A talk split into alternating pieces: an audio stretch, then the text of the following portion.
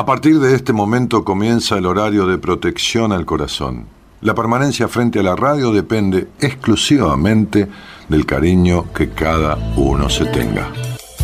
Este programa trabaja con las emociones.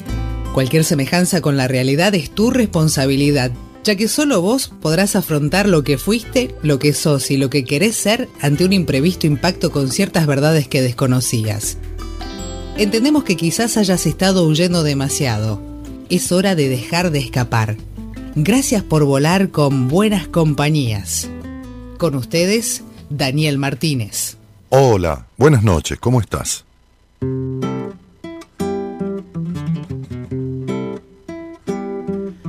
En el circo de la realidad, solo hay reflejos de la realidad. Se desinforma de la realidad, todo se compra en realidad hay un verso de la realidad que no es verso ni es la realidad, un guiñapo de la realidad apenas. En el circo de la realidad, la gente piensa que la realidad es el deseo de la realidad y todo vale en realidad. Hay un trozo de la realidad, hay un juego de parcialidad, un impulso de perversidad o será pasen y vean monstruos heridos de dos cabezas. Ponga aquí su intimidad, hable aquí de su dolor, venda su fugacidad.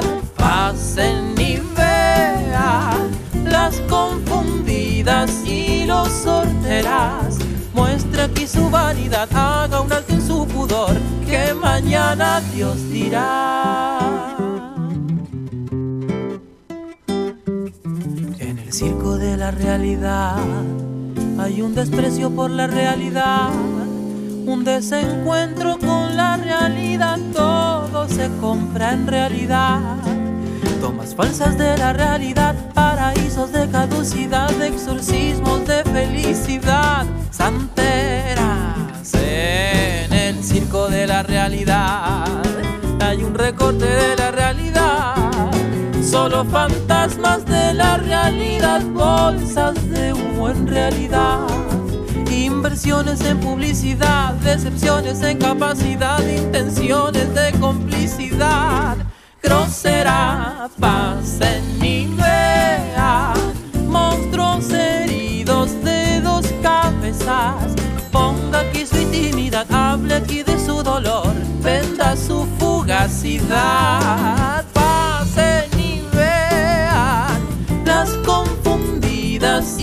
Sorterás. Muestra aquí su vanidad, haga un alto en su pudor, que mañana Dios dirá. Pasen y vean monstruos heridos de dos cabezas. Ponga aquí su intimidad, hable aquí de su dolor, venda su fugacidad.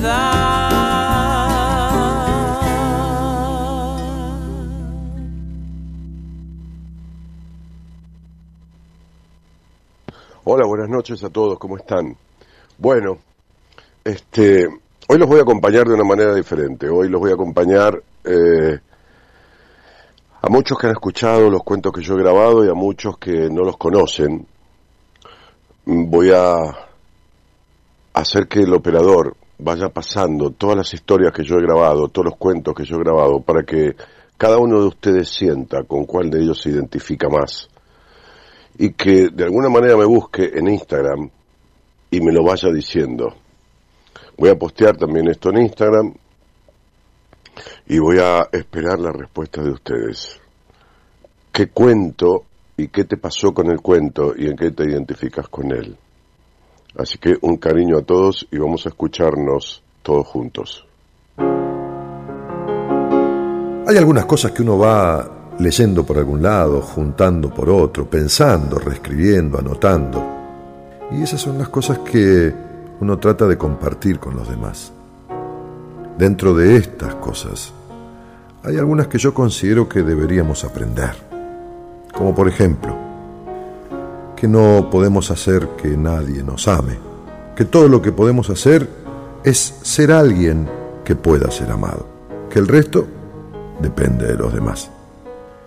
Que no importa cuánto quieras a algunas personas, puede sucederte que simplemente no correspondan a tu cariño, que toma años construir confianza y solo segundos para destruirla, que no es lo que uno tiene en la vida, sino a quién tiene lo que verdaderamente importa. Que uno puede hacer algo en un instante que quizás le deje un fuerte dolor por toda la vida, que no toma poco tiempo ser la persona que uno quiere ser, que es mucho más fácil reaccionar que pensar, aunque la mayoría de las veces traiga peores consecuencias, que siempre uno debería despedirse de sus seres queridos con alguna palabra cálida, tierna, de amor, porque podría ser la última vez que lo vea. Que o controlas tu carácter, o tu carácter te va a controlar a vos. Que sin importar cuán caliente y ardiente es una relación al principio, la pasión desaparece y es mejor que haya algo que tome su lugar.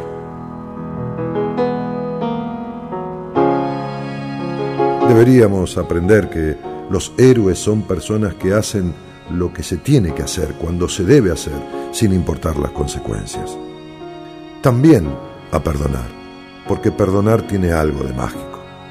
Aprender que hay gente que te quiere mucho, pero que quizás no sabe cómo demostrarlo. Que el dinero es una mala manera de evaluar a alguien. Aprender que si un amigo es en verdad el mejor amigo para uno, entonces ambos pueden hacer todo o nada, pero igual lo pasarán bien que una amistad verdadera continúa creciendo aún en medio de una gran distancia y que igual sucede con el amor verdadero. Que hay muchas maneras de enamorarse y mantenerse enamorado, pero que el sufrimiento, sin duda, no es una de esas maneras. Que no importan las consecuencias. Aquellos que son honestos consigo mismos llegan siempre, siempre más lejos en la vida. Aprender también que escribir, lo mismo que hablar, puede aliviar dolores emocionales y que cerrarse es profundizar el sufrimiento. Claro que puede haber cosas que se te ocurran a vos, más allá de las que yo te he dicho sobre lo que deberíamos aprender. Seguramente, si es algo que yo deba incorporar a mi vida, me llegará algún día esto que vos pensás como te ha llegado a vos esto que yo pienso.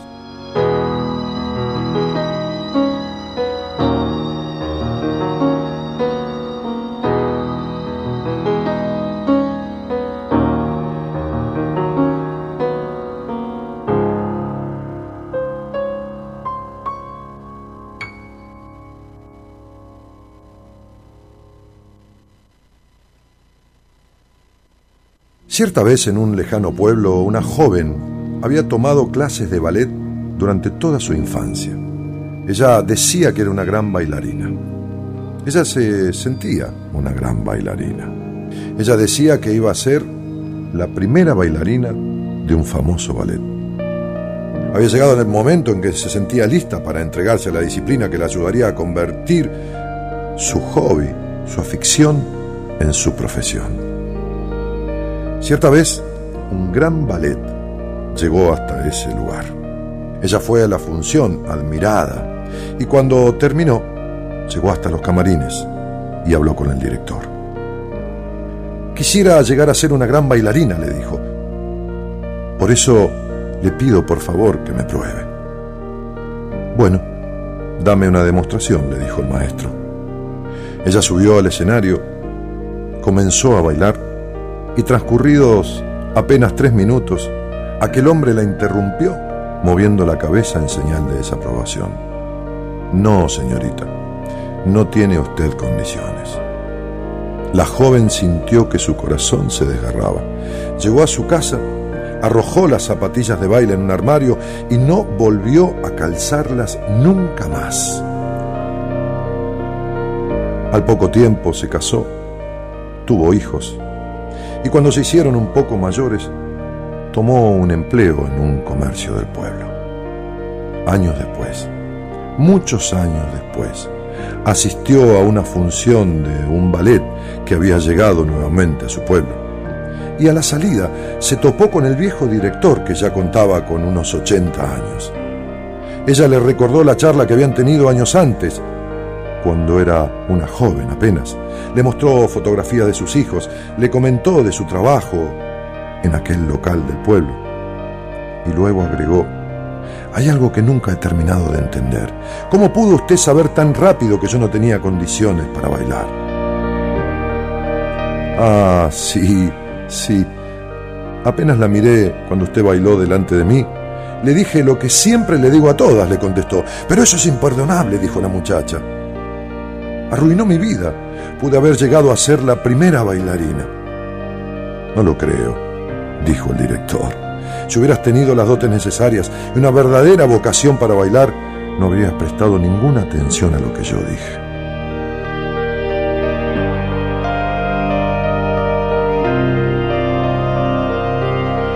Sin duda, sin duda, nos pasa esto muchas veces en la vida. Decimos que queremos algo. Decimos que servimos para algo. Decimos que añoramos algo en especial, a alguien especial. Decimos que servimos para tal o cual cosa. Y nos quedamos muchas veces en el decir. Una cosa es decir y otra cosa es hacer. Una cosa es decir todo el tiempo que uno sirve para algo y otra cosa es terminar su accionar en la primera cuestión que viene en contra de lo que uno decía que era. Cuando uno dice lo que quiere y hace lo contrario, lo que quiere es lo que hace, no lo que dice. Hace en concordancia con lo que decís. Porque si te detenés ante el primer obstáculo, entonces nada de lo que decías era tan así. Nada de lo que pensabas era tu verdad.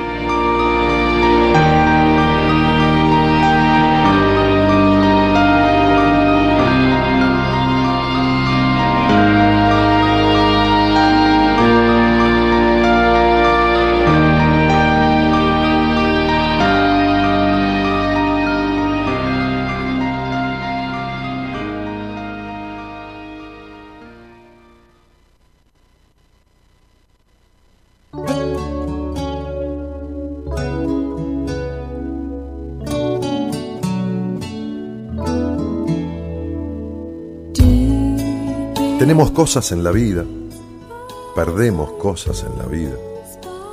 Llegan personas a nuestra vida, se van personas de nuestra vida. Adquisiciones, pérdidas, llegadas, partidas y el dolor. El dolor de la pérdida. Duelo. Duelo viene de dolor. ¿Qué pasa con esto? ¿Qué pasa con esta cuestión de lo que sentimos, de la sensación desgarrante ante una pérdida? Hay dos partes en uno. Una que quiere irse con aquel que se fue. Una que empuja a morir internamente con aquella muerte real o simbólica del alejamiento. Una que tiende a abandonarse, a sumergirse en lo peor de lo profundo, con aquel abandono por una partida deseada, elegida o involuntaria. Y entonces arrecia el momento de transitar un duelo, que inevitablemente tiene que ser con dolor. La cuestión es, ¿cuál es la medida de ese dolor? La cuestión es, ¿Cuánto tiempo debe permanecer ese dolor dentro de uno? La cuestión es, ¿hasta qué punto ese dolor te impide seguir con tu vida? Doliendo, sintiendo, padeciendo, pero seguir con tu vida. La cuestión es, ¿cuál vacío dejó en vos esa partida? ¿De qué tamaño? De qué manera.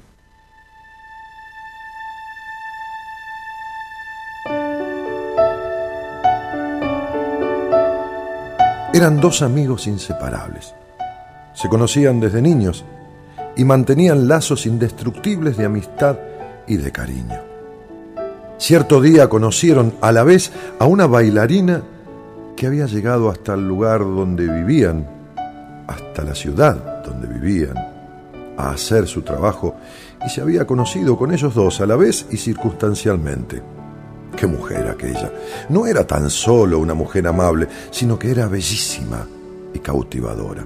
Nunca habían visto unos ojos tan expresivos y del más llamativo color ámbar como los de aquella mujer. Había llegado con una caravana.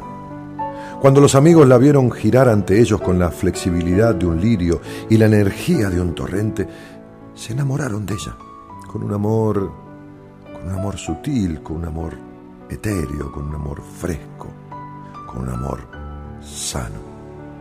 Se enamoraron al punto, a la vez, ambos dos, de la misma forma, de esa joven fascinante. Los dos la amaban y estaban encantados con ella. Ella se daba a ambos con la misma ternura y pasión. Transcurrieron los días, las semanas, los meses, y cierta vez uno de los dos amigos le dijo al otro, vivo atormentado por la idea de que podamos quedarnos sin ella algún día. Antes o después, respondió el otro, todos nos quedamos sin todo o sin algo de lo que tenemos. Pasaron los meses y pasaron los años. Los amigos mantenían una relación perfecta, ideal, con la sugestiva bailarina. A los amaneceres iban sucediendo los atardeceres y a estos las noches.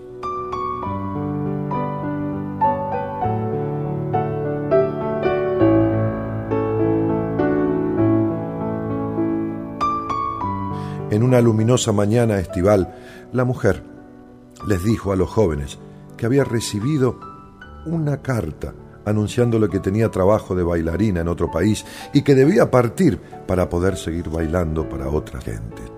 Se fundió en un abrazo de despedida cálido y entrañable con los dos jóvenes enamorados.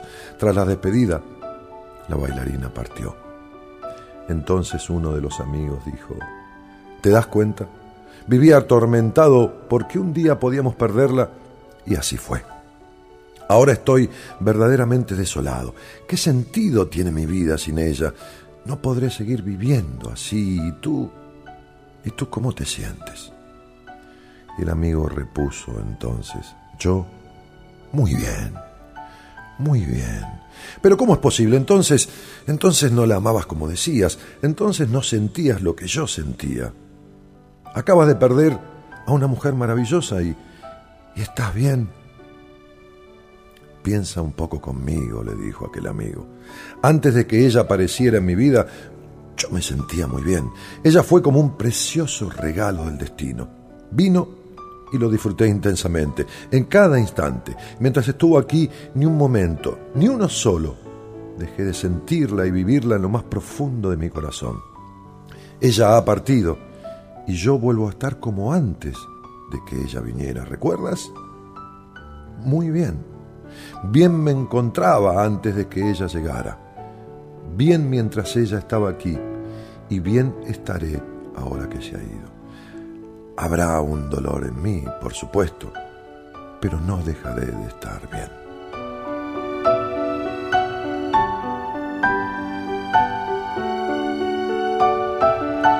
Dijo Khalil Gibran alguna vez, nadie llena un vacío donde antes no había un vacío. Si has perdido algo, pero fundamentalmente si has perdido a alguien y te sientes vacío, entonces es porque este vacío siempre, pero siempre estuvo en tu corazón antes de que ese alguien llegara. No era él quien debía llenarlo. Sos vos quien debe completarlo, de verdad y para siempre. Y entonces estarás con alguien o sin alguien como el joven de la historia. Bien, muy bien.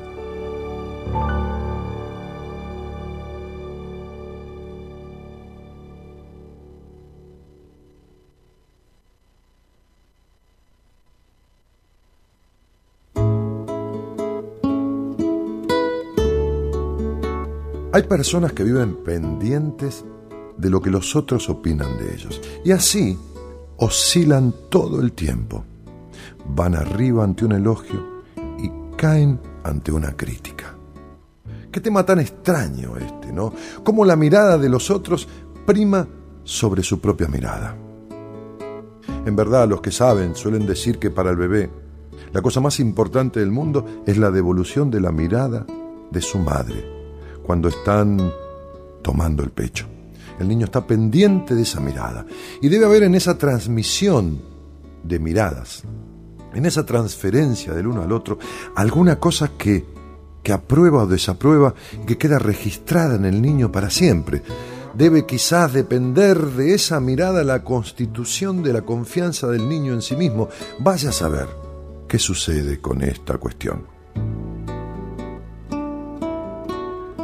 Cierta vez, en un antiguo monasterio, un discípulo consternado porque sus compañeros, sus condiscípulos, se dividían las opiniones sobre él algunos buenas, otras malas.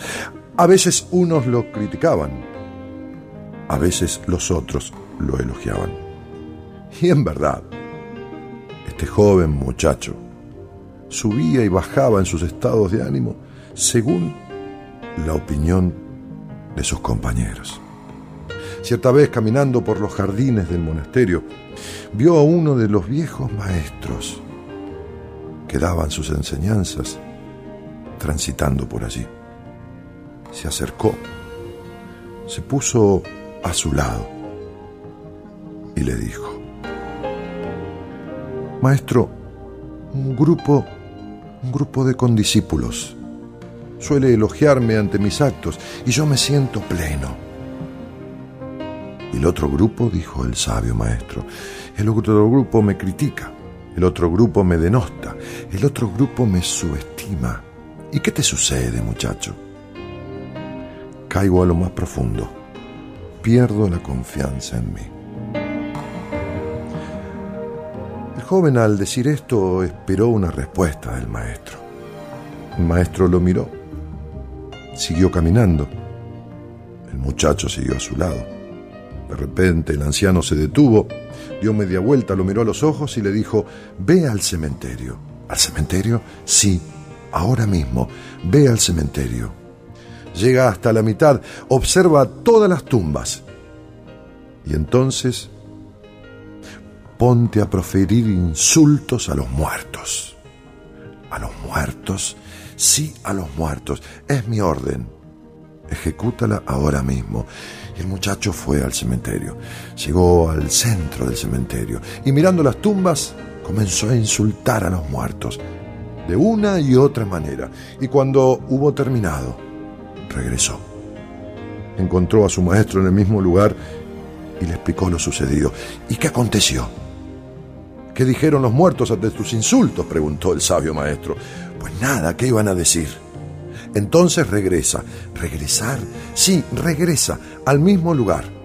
Observa las mismas tumbas y comienza a lanzar elogios a todos los muertos. Las mejores palabras que puedas encontrar en tu boca, díselas. Y así hizo el discípulo. Fue hasta allí, no comprendiendo el mensaje del maestro y cuando hubo terminado de hacer lo indicado, regresó y nuevamente lo encontró. ¿Y qué respondieron ellos? dijo el maestro ante tanta alabanza. Nada respondieron, están muertos. Entonces, sé como los muertos, le dijo el sabio, quien en elogio de los vivos te ensalce, que ni la crítica de los vivos te rebaje sé como los muertos.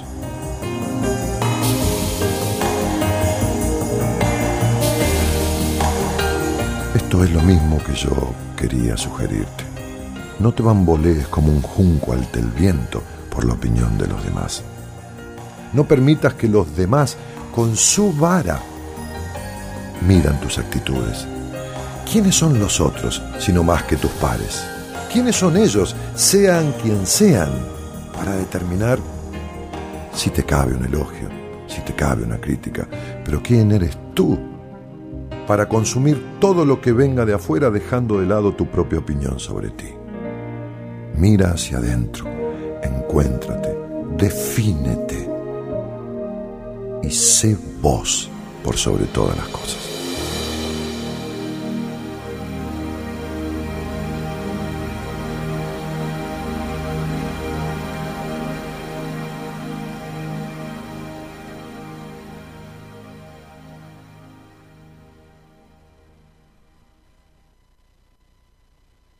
En lo alto de una pequeña montaña que dividía a un pueblo del resto del mundo, vivía un anciano, sabio y solitario, que tenía por toda compañía a un perro. Solía suceder en este pueblo que aquel anciano bajaba de la montaña una vez cada tanto y se instalaba a las orillas de un lago en un pequeño atrio que había sido construido para él. Sucedía entonces que las personas de este pueblo se juntaban al pie de aquel atrio y cuando el anciano llegaba le planteaban sus dudas, sus temores, sus conflictos y el anciano siempre tenía una respuesta que los abarcaba. Algunos trataban de acercarse a él y cuando lo hacían, el perro que estaba tirado a sus pies gruñía fuertemente siempre sucedía lo mismo. Cierta vez, uno desde aquel lado del lago le preguntó, ¿por qué cada vez que nos acercamos a ti tu perro gruñe? ¿Es que no puedes aceptar que nosotros estemos junto a ti? ¿Es que sos diferente a nosotros? ¿Es que este perro está entrenado para ahuyentar a los que queremos tenerte más cerca? No, dijo el anciano, vosotros habéis construido esta tarima y en ese primer escalón mi perro se echa.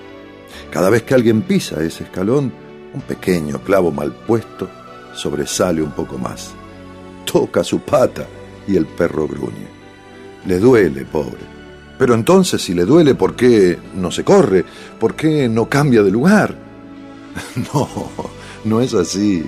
Es que le duele como para que se queje, pero no lo suficiente para que salga de ahí.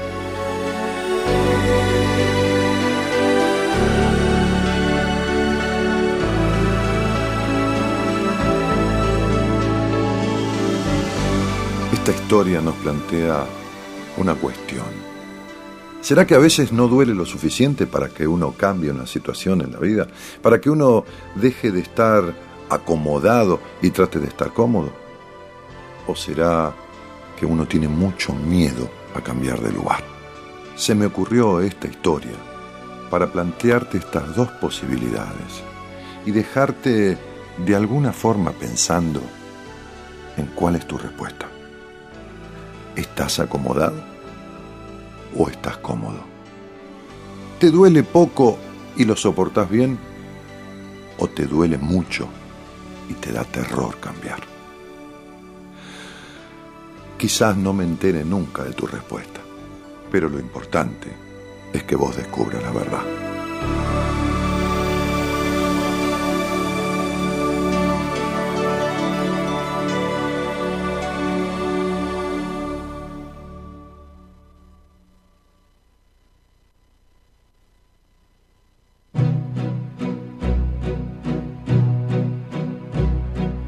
Camina plácidamente entre el ruido y las prisas. Y recuerda que la paz puede encontrarse en el silencio. Mantén buenas relaciones con todos en tanto te sea posible, pero sin transigir. Di tu verdad tranquila y serenamente y escucha a los demás, incluso al torpe y al ignorante. Ellos también tienen su historia. Evita las personas ruidosas y agresivas, pues son vejaciones para el espíritu. Si te comparas con los demás, puedes volverte vanidoso y amargado, porque siempre habrá personas más grandes o más pequeñas que tú. Disfruta de tus logros, así como de tus planes. Interésate en tu propia carrera, por muy humilde que sea. Es un verdadero tesoro en las cambiantes vicisitudes del tiempo sé cauto en tus negocios, porque el mundo está lleno de engaños, pero no por esto te ciegues a la virtud que puedas encontrar. Mucha gente lucha por altos ideales y en todas partes la vida está llena de heroísmo. Sé tú mismo, especialmente no finjas afectos. Tampoco seas cínico respecto al amor, porque frente a toda aridez y desencanto, el amor es tan perenne como la hierba. Acepta con cariño el consejo de los años, renunciando con elegancia a las cosas de la juventud. Nutre la fuerza de tu espíritu para que te proteja en la inesperada desgracia, pero no te angusties con fantasías. Muchos temores nacen de la fatiga y la soledad. Más allá de una sana disciplina, sé amable contigo mismo. Eres una criatura del universo, al igual que los árboles y las estrellas, tienes derecho a estar aquí. Y te resulte o no evidente, sin duda, el universo se desenvuelve como debe. Por lo tanto, mantente en paz con Dios, de cualquier modo que lo concibas. Y cualesquiera sean tus trabajos y aspiraciones, mantente también en paz con tu alma en la ruidosa confusión de la vida. Aun con todas sus farsas, cargas y sueños rotos, este sigue siendo un hermoso mundo. Ten cuidado y dedícate a ser feliz.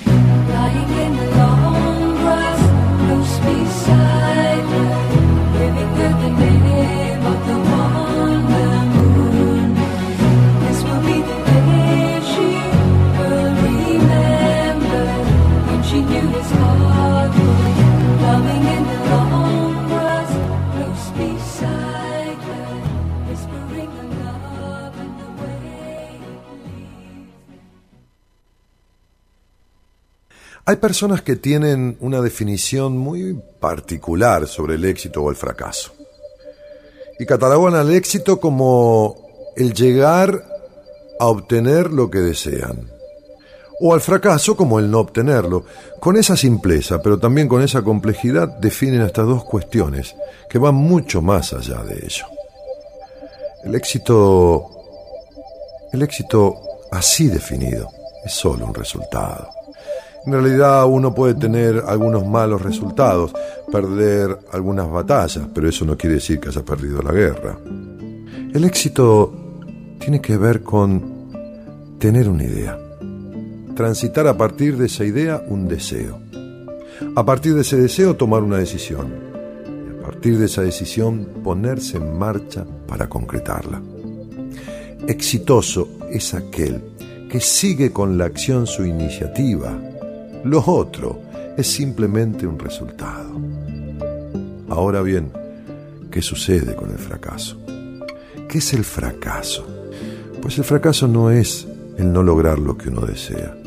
El fracaso es algo bastante más complejo que eso, por lo menos como yo lo entiendo.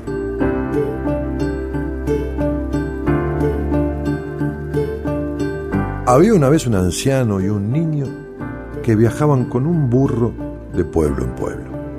Llegaron a una aldea caminando junto al animal y al pasar por la misma un grupo de muchachos se rió de ellos gritando, Fíjense qué par de tontos. Tienen un burro y en lugar de montarlo van los dos andando a su lado. Por lo menos el viejo podría subirse al burro. Entonces el anciano que escuchó estos rumores se subió al animal y prosiguieron la marcha.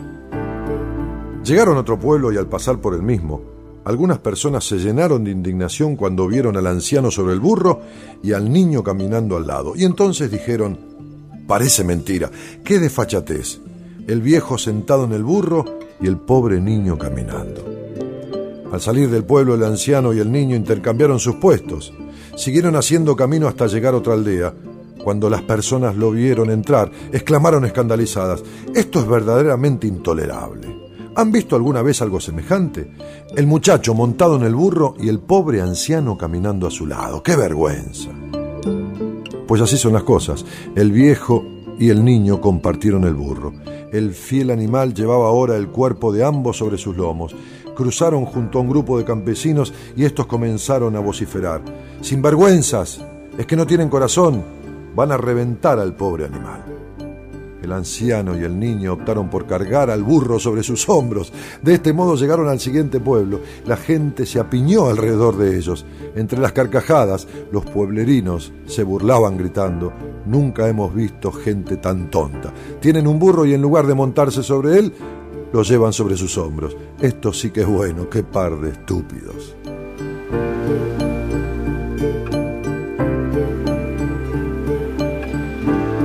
Y en realidad se me ocurrió este cuento como forma de explicarte mi manera de ver el fracaso. Cierta vez, un viejo maestro me dijo, no se conocen muy bien las razones del éxito, pero sí una fundamental para el fracaso, querer conformar a todo el mundo. Cuidado, recordá lo que este maestro dijo aquella vez. Cuando intentes en la vida conformar a todo el mundo, hacer de tal manera que todos estén contentos y conformes y acepten tu decisión, esa será la verdadera y única razón de tu fracaso.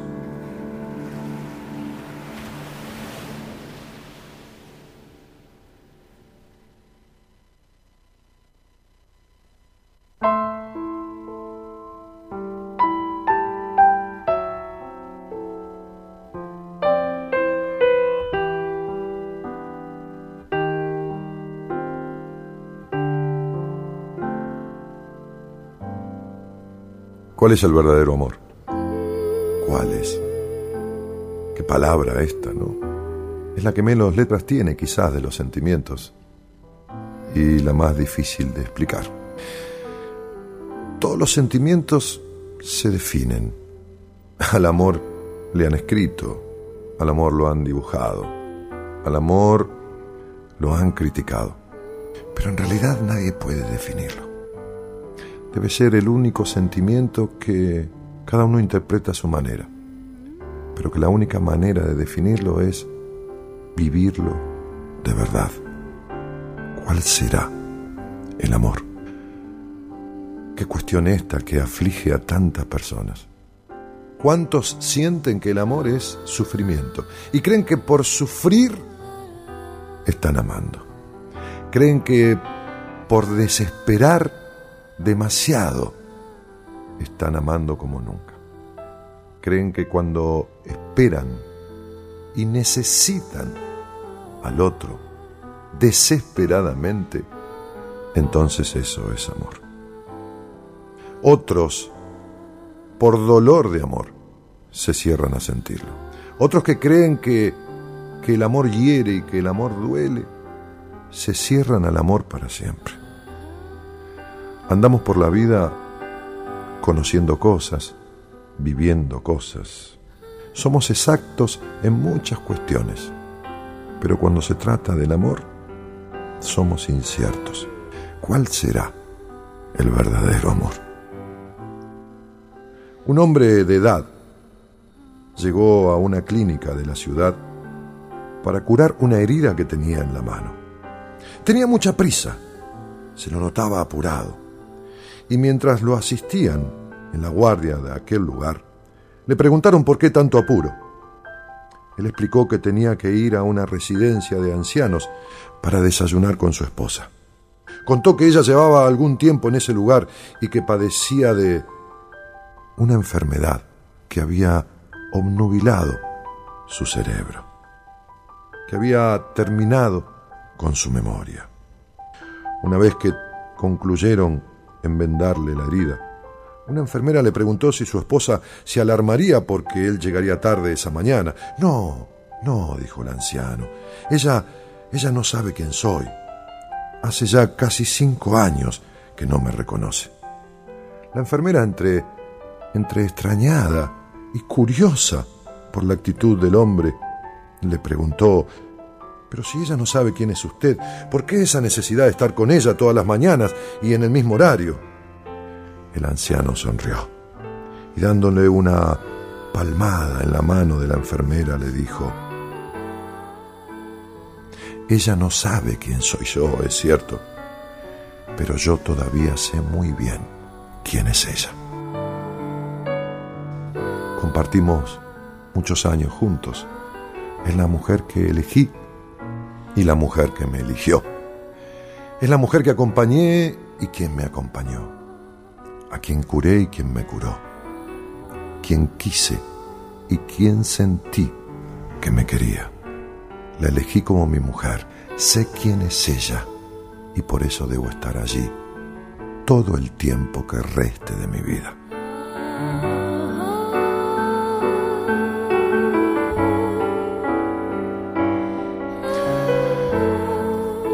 Me parece que como yo tampoco sé definir al amor, quería contártelo de alguna u otra forma en esta historia.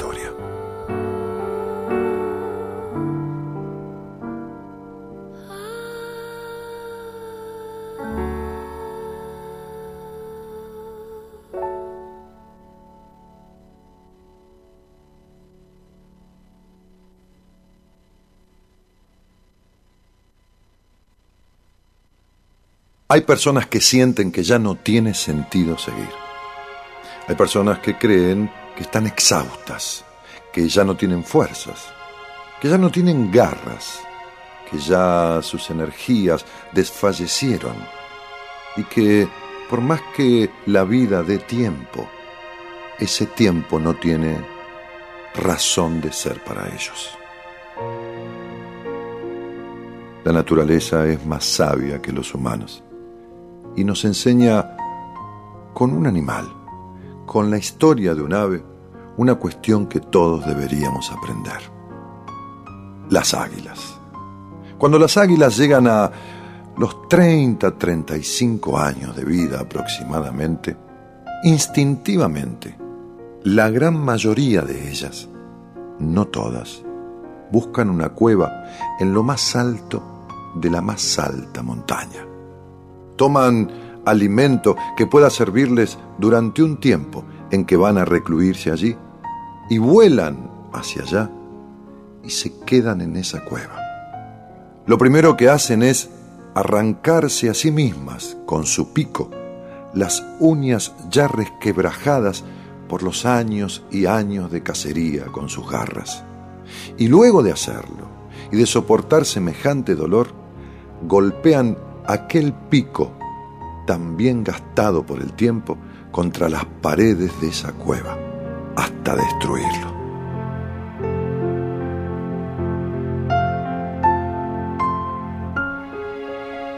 El nacer y el renacer de esas uñas y el volver a hacer de ese pico dura un periodo aproximado de 150 días.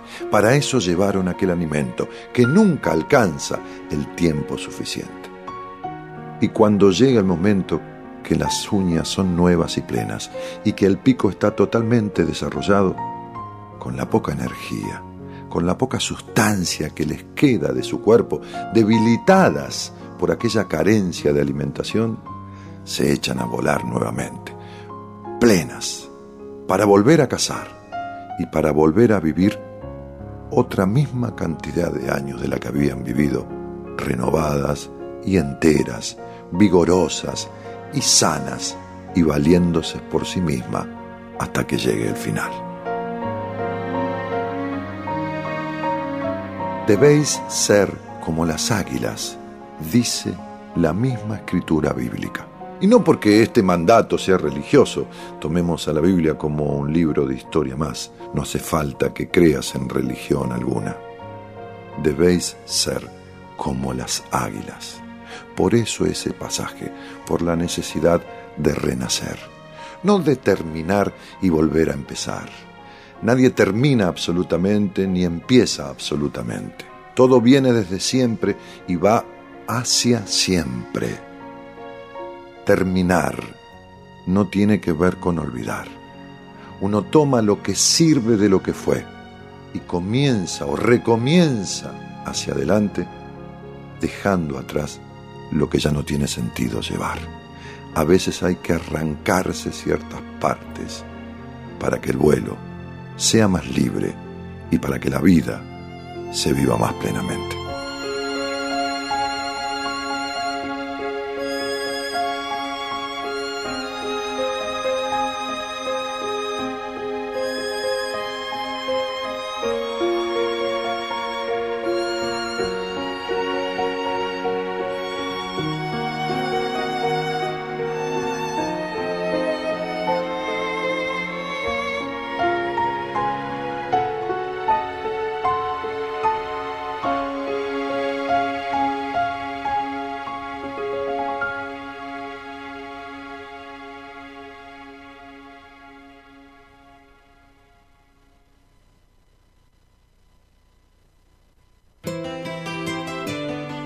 Después de varias pruebas, por fin, el sastre había terminado el traje.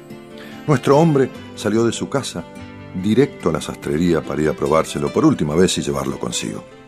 Y mientras permanecía de pie delante del espejo, se dio cuenta de que la parte inferior del chaleco era un poco desigual.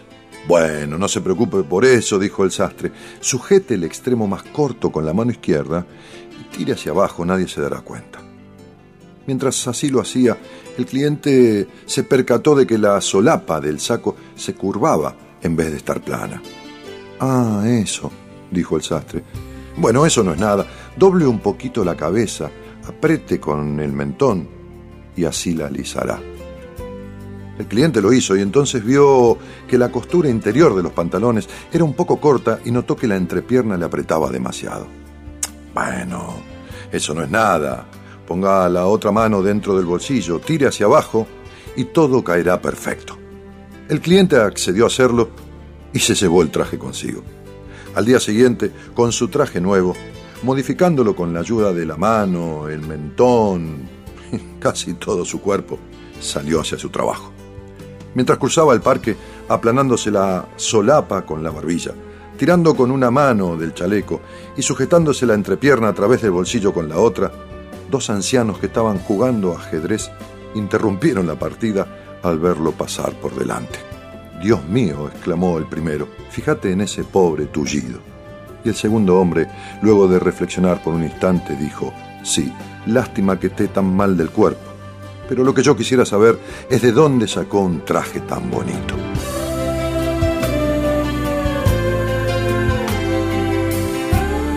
Hay veces que en la vida tratamos de modificar el adentro para que todo afuera esté como siempre. Hay veces que tratamos de ir contra nuestra esencia, contra lo que se siente desde adentro, contra lo que uno piensa que debería ser, para que los demás sigan creyendo que todo estaba como entonces. ¿Qué nos pasa? ¿Cómo puede ser que vayamos contra nuestra esencia, contra nuestras formas, contra nuestros deseos naturales para poder preservar algo, para que algo quede como estaba, para poder retener a alguien? ¿Por qué dejamos de ser como naturalmente somos y adoptamos posturas disímiles, disfrazadas de que todo está en orden? me parece que por más que intentes toda la vida ser quien no sos, que por más que tomes y adoptes posturas para ser como no sos, en algún momento, aunque los demás no se percaten de ello, vos te darás cuenta que te alejaste para siempre de vos mismo. Cierta vez una luciérnaga se paseaba por la noche de una selva y destellaba con su brillo entre medio de las ramas. Una serpiente, echada sobre el piso, la vio pasar e inesperadamente comenzó a perseguirla. La luciérnaga, al percatarse de esta extraña situación, levantó vuelo hacia lo más alto de los árboles y allí entonces comenzó a escapar. La serpiente se entrelazaba por las ramas y la seguía y la seguía y continuaba siguiéndola. Y transcurrieron las horas y también un día y una noche y otro más y otro más. Y al tercer día, la luciérnaga, cansada, exhausta de volar, cayó justo sobre la boca abierta, preparada de la serpiente. Y antes de que ésta se la tragara, le dijo, ¿por qué yo? ¿Por qué yo si nosotras no formamos parte de tu cadena alimenticia? ¿Por qué yo si alguna vez alguno de los tuyos ha comido a una de las nuestras y ha dicho de nuestro gusto amargo? ¿Por qué? ¿Por qué? Y la serpiente, antes de devorarla, le respondió, porque no soporto tu brillo.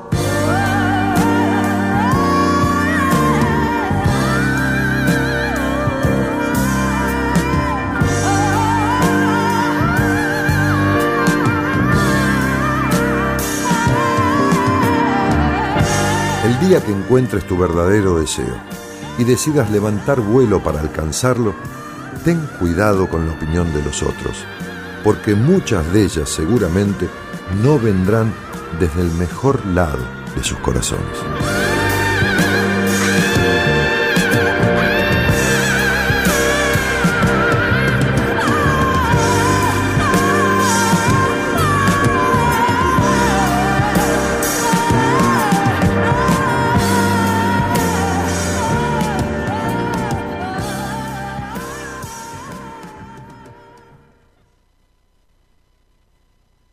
A veces pienso, ¿por qué las personas cambian o intentan cambiar o se muestran diferente a lo que son cuando conocen a alguien que les interesa?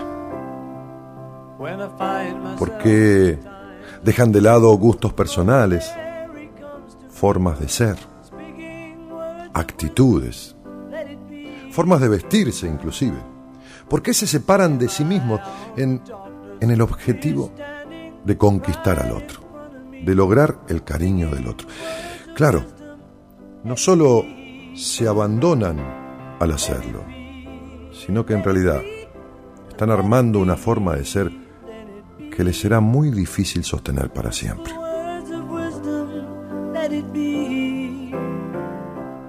Cuenta una historia, una antigua historia, una historia del antiguo imperio chino, que un príncipe de la región del norte del país estaba por ser coronado emperador. Pero, de acuerdo con la ley, él debía casarse antes de arribar al trono. Sabiendo esto, decidió hacer una competencia entre las muchachas de la corte para ver quién sería digna de su propuesta. Al día siguiente, el príncipe anunció que recibiría en una celebración especial a todas las pretendientes y allí lanzaría un desafío. Una anciana que servía hacía muchísimos años en el palacio escuchó los comentarios sobre los preparativos y sintió una leve tristeza porque ella sabía que su joven hija estaba enamorada de ese príncipe, que tenía un sentimiento profundo de admiración por él. Al llegar a la casa y contar los hechos a la joven, se asombró al saber que ella quería ir a la celebración y ser una más de las muchachas aspirantes al trono. Sin poder creerlo, preguntó, hija mía, ¿qué vas a hacer allá? Todas las chicas más bellas de la corte, más ricas de la corte, estarán ahí. Tenés que sacarte esa idea insensata de la cabeza. Sé que debes estar sufriendo, pero no hagas que el sufrimiento se vuelva locura. Luego de un instante la hija le respondió, no estoy sufriendo, madre, y tampoco estoy loca. Yo sé que jamás seré elegida, pero es mi oportunidad de estar al lado del hombre que amo por lo menos unos segundos, cerca del príncipe. Eso solo me hará feliz. Llegó el momento y la joven llegó al palacio. Allí estaban todas las muchachas más bellas, con las más bellas ropas con las más bellas joyas y con las más determinadas intenciones. Entonces, finalmente, el príncipe anunció el desafío. Daré a cada una de ustedes una semilla. Aquella que traiga la flor más bella dentro de seis meses será elegida mi esposa y futura emperatriz de la China. La propuesta del príncipe seguía las tradiciones de aquel pueblo, que valoraba mucho la especialidad de cultivar algo, sean flores, sean costumbres, sean amistades, relaciones.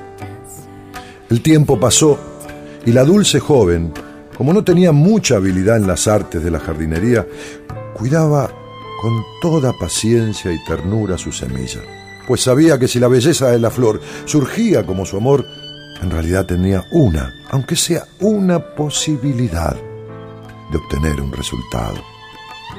Pasaron tres meses y, y nada brotó. La joven intentó todos los métodos, consultó a los que sabían, pero nada había nacido. Día tras día veía más lejos su sueño, pero su amor era tan profundo. Por fin pasaron los seis meses y nada había brotado. Consciente de su esfuerzo y dedicación, la muchacha le comunicó a su madre que sin importar las circunstancias, ella regresaría en la fecha y hora indicada a Palacio, solo para estar cerca del príncipe, aunque sea por última vez, antes de que él elija a la mujer de su vida. En la hora señalada, estaba allí. Con su vaso vacío, todas las pretendientes tenían una flor, cada una más bella que otra, de las más variadas formas y colores. Ella estaba admirada y profundamente entristecida, claro. Ella no había tenido ningún resultado. Nunca había visto una escena tan bella. Todas admirando al príncipe, todas amándolo, todas deseando ser su mujer. Todas con una flor hermosa menos ella. Finalmente llegó el momento esperado y el príncipe observó a cada una de las pretendientes con mucho cuidado y atención por el resultado. Después de pasar revista a todas y a cada una de las flores, incluso al vaso vacío de la muchacha, anunció el resultado. Aquella bella joven, con su vaso vacío, sería su futura esposa. Todos los presentes tuvieron las más inesperadas reacciones. Un cuchicheo general invadió la sala. Nadie entendía por qué había elegido justamente aquella que no pudo cultivar nada. El príncipe miró a la muchedumbre y esperó que todas las voces callaran. Y entonces, con calma, explicó. Esta fue la única mujer que cultivó la flor que la hizo digna de convertirse en emperatriz. La flor de la honestidad. Todas las semillas que entregué hace seis meses eran estériles.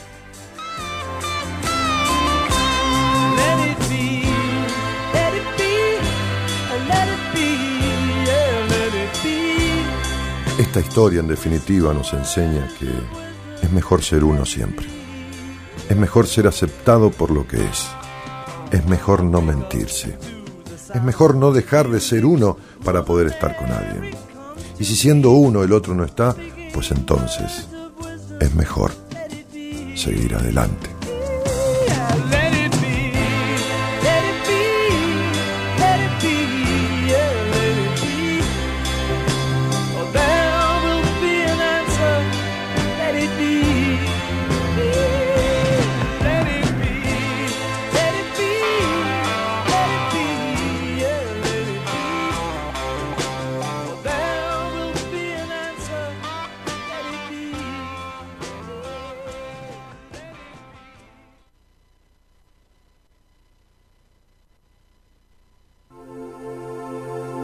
Cuenta una vieja leyenda de los indios Sioux que una vez llegaron hasta la tienda del brujo consejero de la tribu, tomados de la mano, Toro Bravo, el más valiente y honorable de los jóvenes guerreros, y Nube Azul, la hija del cacique y una de las más hermosas mujeres de la tribu.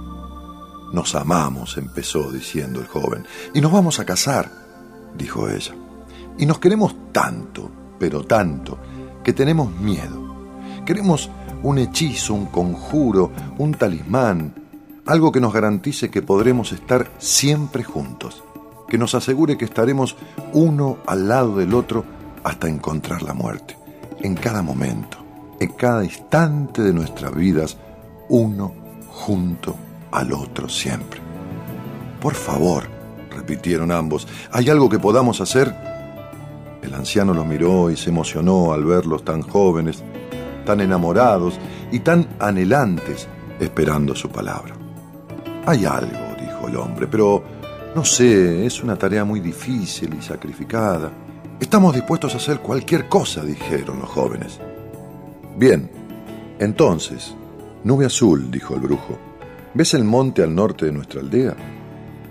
Deberás escalarlo sola, y sin más armas que una red y tus manos, tendrás que cazar el halcón más hermoso y vigoroso del monte.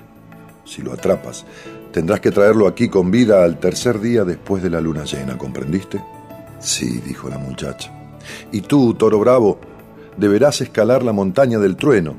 Cuando llegues a la cima, encontrarás la más brava de todas las águilas, y solamente con tus manos y una red tendrás que atraparla sin heridas y traerla ante mí viva el mismo día en que vendrá Nube Azul.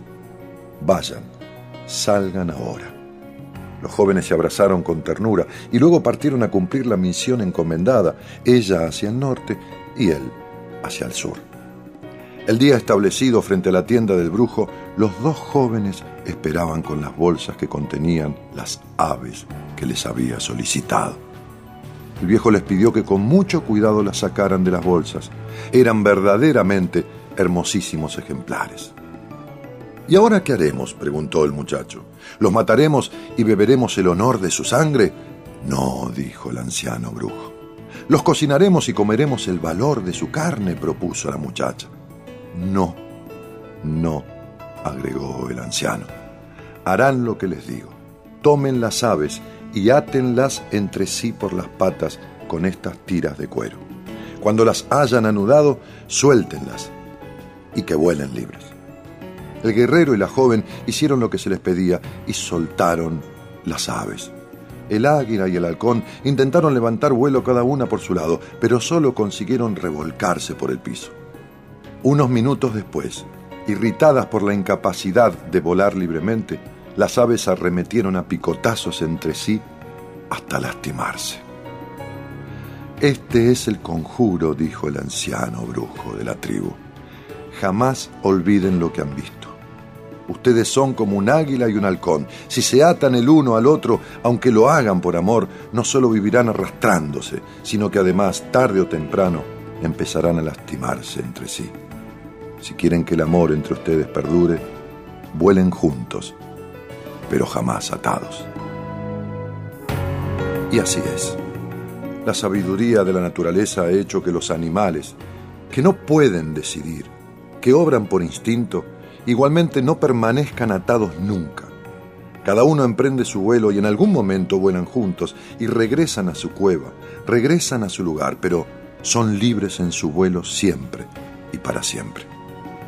Hay personas en la vida que necesitan poseer al otro. Hay frases que se escuchan por allí que dicen, necesito saber que él es mío o que ella me pertenece. Qué tonta y loca fantasía de posesión existe en la cabeza de aquel que desea que el otro le pertenezca. Y esto solo logra alimentar los celos. Y los celos, obsesiones. Y las obsesiones destruyen aquello que parecía el amor. Es imposible poseer a alguien. Es imposible llegar a la fantasía de querer saber qué es lo que tiene el otro dentro de su cabeza. ¿Qué piensa? ¿Cuántos hay que añoran esto? ¿Cuántos se desviven no solo por tener al otro pegado a su lado, sino por querer saber qué es lo que el otro piensa inclusive. El amor no ata. El amor no posee al otro. El amor suelta. El amor verdadero libera.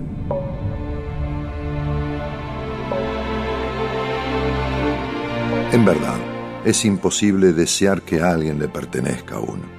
Lo que es posible es estar juntos y emprender vuelos individualmente.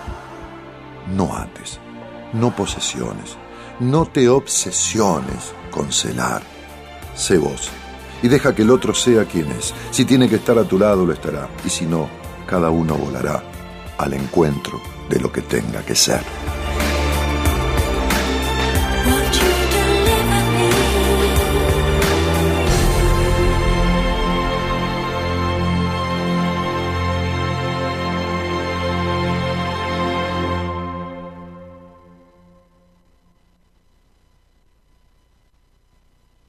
Hay personas que creen que las cosas deben durar para siempre.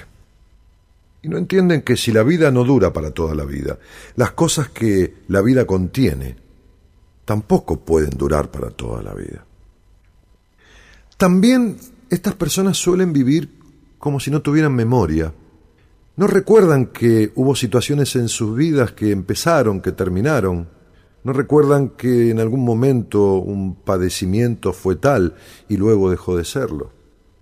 Y entonces sucede que muchas personas viven determinadas situaciones de sus vidas como una catástrofe, como algo que nunca va a pasar, como si ese dolor viniera y se instalara para siempre, como si no pudieran recordar que alguna vez pasaron por algo similar o por un dolor semejante, y esto también pasó.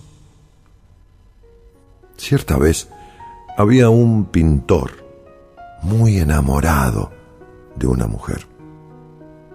De tal forma estaba enamorado que ella era continuamente su inspiración.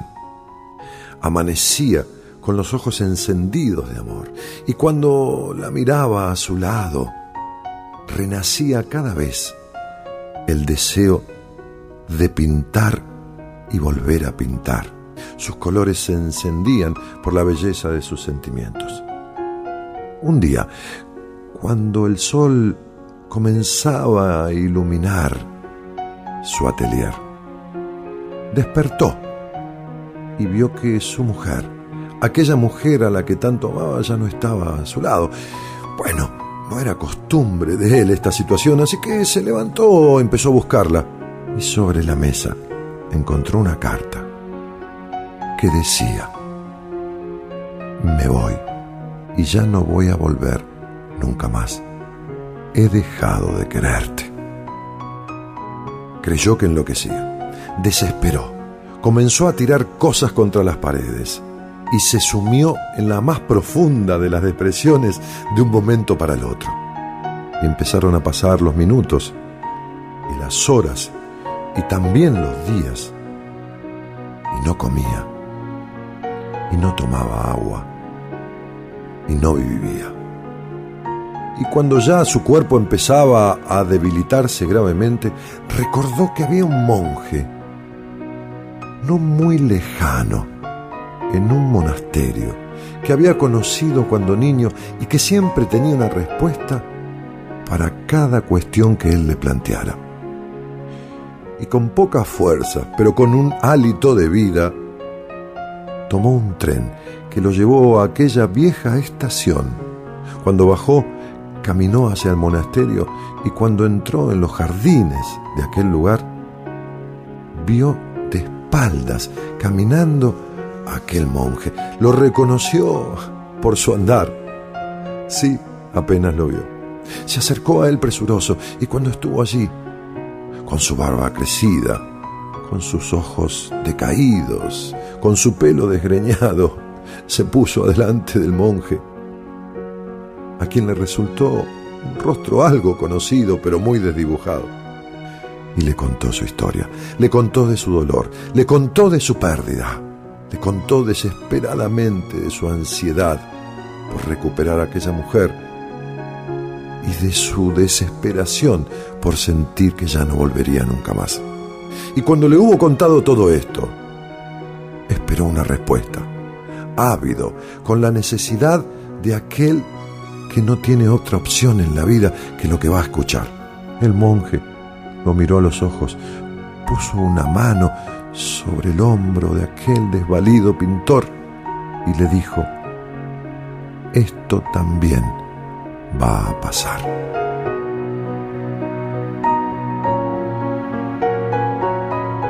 Desconcertado, desconcertado por esta respuesta, no encontrando que ella le sustentara nada del dolor que sentía, se alejó ya con el pensamiento dirigido hacia la mismísima muerte.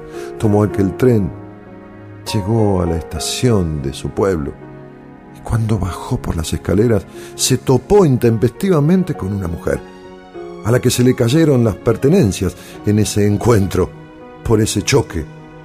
Ambos se agacharon a levantar las cosas y cuando se miraron quedaron perplejamente enamorados nunca se habían visto en la vida, pero sintieron como si se conocieran desde siempre.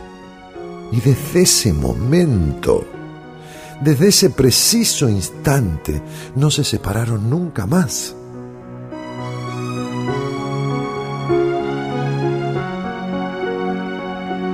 Y él entonces, una mañana también, comenzó a comprender lo que aquel monje le había dicho.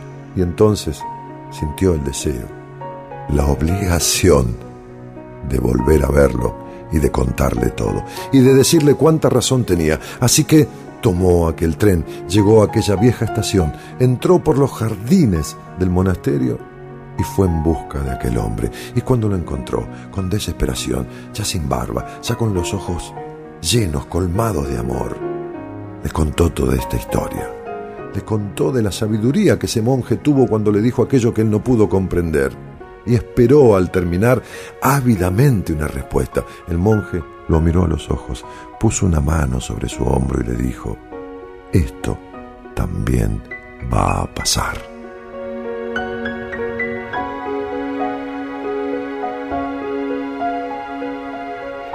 Uno no debe sumirse en la peor de las sensaciones y de las desgracias cuando pierde algo, ni tampoco en la mayor de las euforias cuando lo conquista, porque las cosas en la vida, como la vida misma, siempre pasan.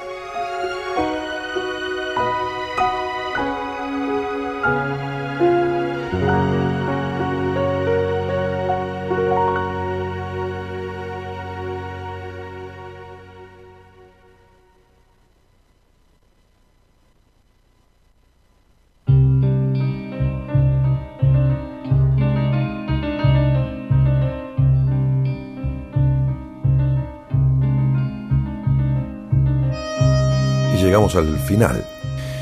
Y cuando suelo reunirme con amigos en algún momento muy sentido, muy vívido, cuando suelo dar una charla o un taller con oyentes que participan del programa que conduzco cada madrugada, hay una historia que la elijo, la vuelvo a elegir y la sigo eligiendo siempre como forma de despedirnos y te la quiero contar, te la quiero regalar, te la quiero dejar como despedida de este encuentro y para siempre, para las veces que quieras escucharla en tu vida, como forma de reencontrarte conmigo o como forma de compartir esta historia con los demás por sentir lo que yo siento cada vez que la cuento.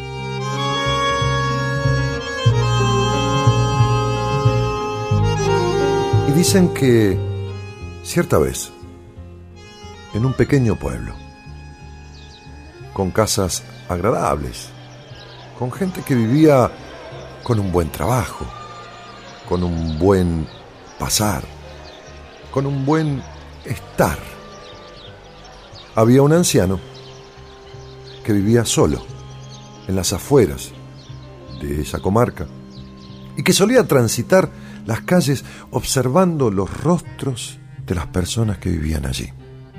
Y este anciano no se explicaba por qué a pesar de que hubiera trabajo y salud y familias constituidas, los ojos de las personas no brillaban con la felicidad que proviene del corazón cuando éste está pleno.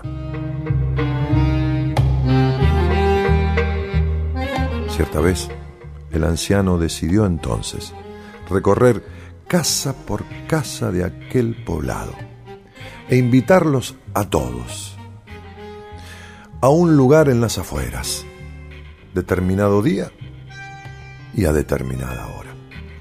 Este hombre era muy querido por las personas que vivían allí, muy respetado por todos, así que todos y cada uno de ellos asistieron a la cita. Era un atardecer precioso. Como si el anciano lo hubiera elegido, como si lo hubiera sentido o presentido antes de que ese momento llegara. El lugar era un verde prado, rodeado por árboles, y cuando todos fueron llegando, se fueron ubicando alrededor de aquel viejo. Y llegado el momento, el hombre empezó a armar una, una fogata, es decir, tomó ramas y de una forma muy extraña comenzó a entrelazarlas. Y una vez que la, la hubo armado completamente, la encendió. Y cuando la fogata encendió en su plenitud, el hombre empezó a decir unas palabras extrañas que nadie, nadie de aquel lugar entendió. Cuentan que esta era una ceremonia que se realizaba en la tierra y que no había sido reeditada desde hacía cientos y cientos de años. Y que Dios extrañaba mucho esta situación y que Dios ansiaba que este ritual volviera a repetirse alguna vez en la tierra, porque era un ritual en honor a Él. Y dicen entonces que Dios se alegró tanto por esta situación, por esta fogata que el anciano encendió y por estas palabras que fueron dichas, que les concedió a todos los que estaban allí el deseo que más quisieran en sus corazones, pero no un deseo un deseo material, un deseo sobre el otro, sino un deseo que tuviera que ver con la plenitud interior. Y así sucedió. Y al año siguiente, el anciano volvió a convocarlos a todos. Y de nuevo armó la fogata de esta manera extraña, entrelazando las ramas. Y de nuevo, una vez que la encendió plenamente, comenzó a decir aquellas palabras que de nuevo nadie entendió. Y también, de nuevo, Dios, regocijado porque esta ceremonia volvía a realizarse en la tierra como él lo había deseado. Nuevamente les concedió lo que más quisieran en sus corazones para el estado de plenitud interior. Y cierta vez fue que pasado el tiempo, aquel anciano falleció. Y cuando llegó el día y la hora en que año tras año habían reeditado este ritual. Las personas de aquel pueblo se reunieron en honor a aquel anciano, en el mismo lugar y de la misma forma. Y comenzaron a tomar unas ramas y comenzaron a entrelazarlas de la misma forma que el anciano lo hacía. Y las encendieron. Pero cuando llegó el momento de decir las palabras, claro, ninguno las conocía, ninguno las sabía. Así que entonces pensaron y decidieron tomarse de las manos y alrededor de la fogata cantar todos una canción. Claro, Dios vio la fogata, pero no escuchó las palabras, pero premió la intención de aquellas personas y nuevamente les concedió el deseo que más quisieran en sus corazones. Y los años fueron pasando, y los pueblos, como son los pueblos, los muchachos emigraron hacia las grandes ciudades y esta tradición se fue perdiendo nuevamente en la tierra. Y aquí estamos nosotros. Nosotros, sí, vos y yo. Que en realidad no sabemos cómo se llamaba. Conocemos la historia. Cuenta que Dios extraña tanto esa situación, que Dios siente tanto la falta de este ritual, que cuando alguna persona como yo cuenta esta historia con tanto cariño y con tanta dedicación, y cuando otra como vos la escucha con tanta atención y con tanta ternura, entonces, a pesar de que no armemos la fogata, a pesar de que no sepamos las palabras, igualmente Dios les concede a quien la cuenta y a quien la escucha el deseo que más quieran en sus corazones. Que así sea y gracias por estar.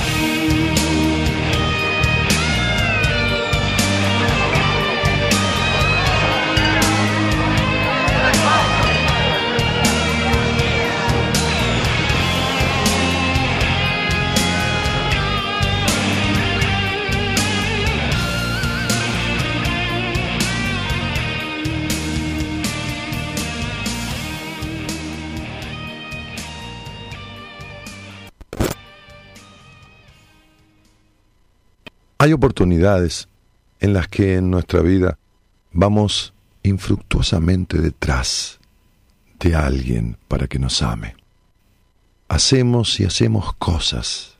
Hacemos hasta lo que pensamos que jamás íbamos a hacer. Y nos imponemos el peor y los peores sacrificios. Lo más absoluto de nuestras fuerzas está en juego para conseguir el amor de aquel. Cuentan que una bella princesa estaba buscando esposo. Aristócratas y adinerados señores habían llegado de todas partes para ofrecer sus maravillosos regalos. Joyas, tierras, ejércitos y tronos conformaban los obsequios para conquistar a tan especial criatura. Entre los candidatos se encontraba un joven plebeyo que no tenía más riquezas que amor y perseverancia. Cuando le llegó el momento de hablar, dijo, Bellísima princesa, te he amado toda mi vida. Como soy un hombre pobre y no tengo tesoros para darte, te ofrezco mi sacrificio como prueba de amor. Estaré cien días sentado bajo tu ventana, sin más alimentos que la lluvia y sin más ropas que las que llevo puestas. Esa es mi ofrenda. La princesa, conmovida por semejante gesto de amor, decidió aceptar. Tendrás tu oportunidad. Si pasas la prueba, te casarás conmigo. Y así pasaron las horas y los días. El pretendiente estuvo sentado soportando los vientos, la nieve, las noches heladas, sin pestañear, con la vista fija en el balcón de su amada. El valiente vasallo siguió firme en su empeño, sin desfallecer un momento. De vez en cuando, la cortina de la ventana del cuarto real dejaba traslucir la esbelta figura de la princesa, la cual con un noble gesto y una sonrisa aprobaba la tarea de ese amante. Todo iba a las maravillas. Incluso algunos optimistas habían comenzado a planear los festejos. Al llegar el día 99, los pobladores de la zona habían salido a animar al próximo monarca. Todo era alegría y holgorio, hasta que de pronto, cuando faltaba una hora para cumplirse el plazo, ante la mirada atónita de los asistentes y la perplejidad de la princesa, el joven se levantó y sin dar explicación alguna, se alejó lentamente del lugar. Unas semanas después, mientras deambulaba por un solitario camino, un muchacho de la comarca lo alcanzó y le preguntó a quemarropa, ¿qué fue lo que te ocurrió? Estabas a un paso de lograr la meta, ¿por qué perdiste esa oportunidad? ¿Por qué te retiraste? Con profunda consternación y algunas lágrimas mal disimuladas, aquel joven contestó en voz baja, ella no me ahorró ni un día de sufrimiento, ni siquiera una hora. En realidad, no merecía mi amor. Y cuando uno transita la vida detrás del amor de alguien, y aquel no le ahorra a uno ni un día, ni un minuto, ni nada de sufrimiento, aquel no, no deja que uno proyecte ese deseo de amarlo y permite que se concrete esa historia Aquel se sube a lo alto y pretende que uno escale y escale eternamente para alcanzarlo. Entonces uno debe tomar lo que tiene e irse para siempre. Porque en realidad nadie merece nuestras lágrimas si no es capaz también de llorar por nosotros.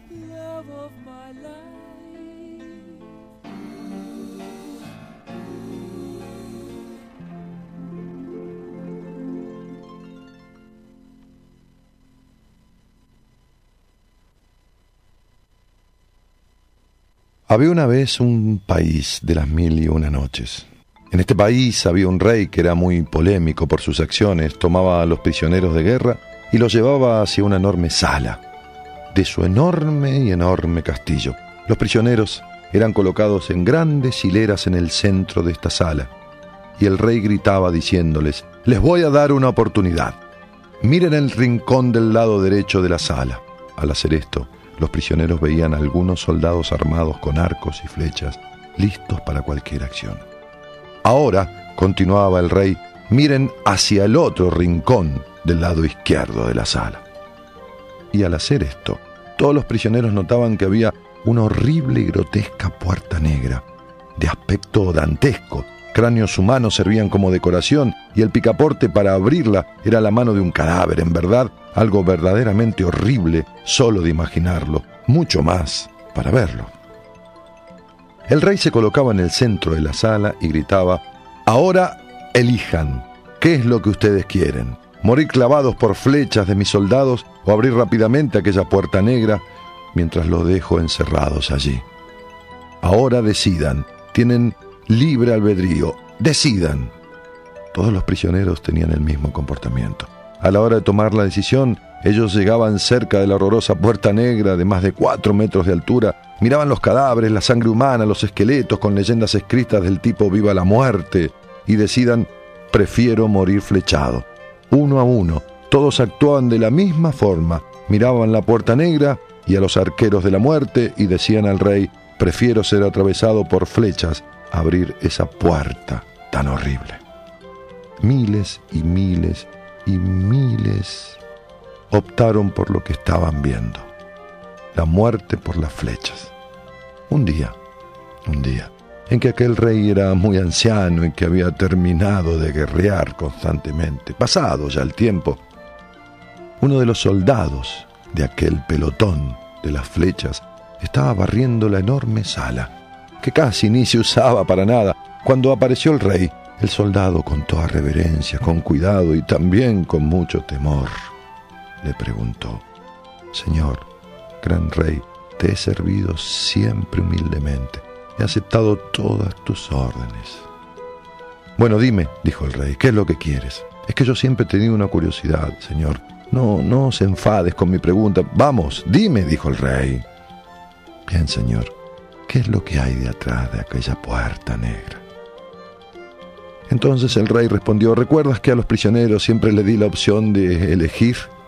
Pues bien, ve ahora y abre esa puerta, no tienes opción. El soldado empezó a temblar, ve, porque está tu vida en juego. Si no vas, serás decapitado. El hombre, al no tener opción, temeroso, se acercó a la puerta. Abrió cautelosamente la misma y al abrirla sintió un rayo puro de sol besar el suelo de la enorme sala. Abrió un poco más la puerta y más luz hubo, y un delicioso aroma verde llenaron el lugar. El soldado notó que la puerta negra daba hacia un campo muy verde que apuntaba a un gran camino rodeado de árboles.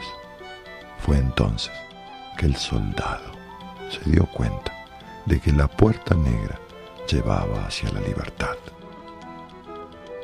Muchas veces en la vida solemos ir a la muerte de nuestras situaciones por miedo a enfrentarnos a la posibilidad de un cambio. Nos quedamos con lo conocido, aunque lo conocido sea terrible, por miedo a cruzar el umbral de lo desconocido. Nos abrazamos a lo que ya es, aunque no sirva, por miedo a descubrir lo que puede ser, lo que está por llegar. Esa puerta negra, esa puerta negra de este rey, simbolizan los miedos de aquellos prisioneros, los mismos miedos que vos sentís a la hora de cruzar umbrales, que más allá tienen caminos abiertos que llevan a tu libertad. Como decía el rey, lo mismo digo yo, vos elegís.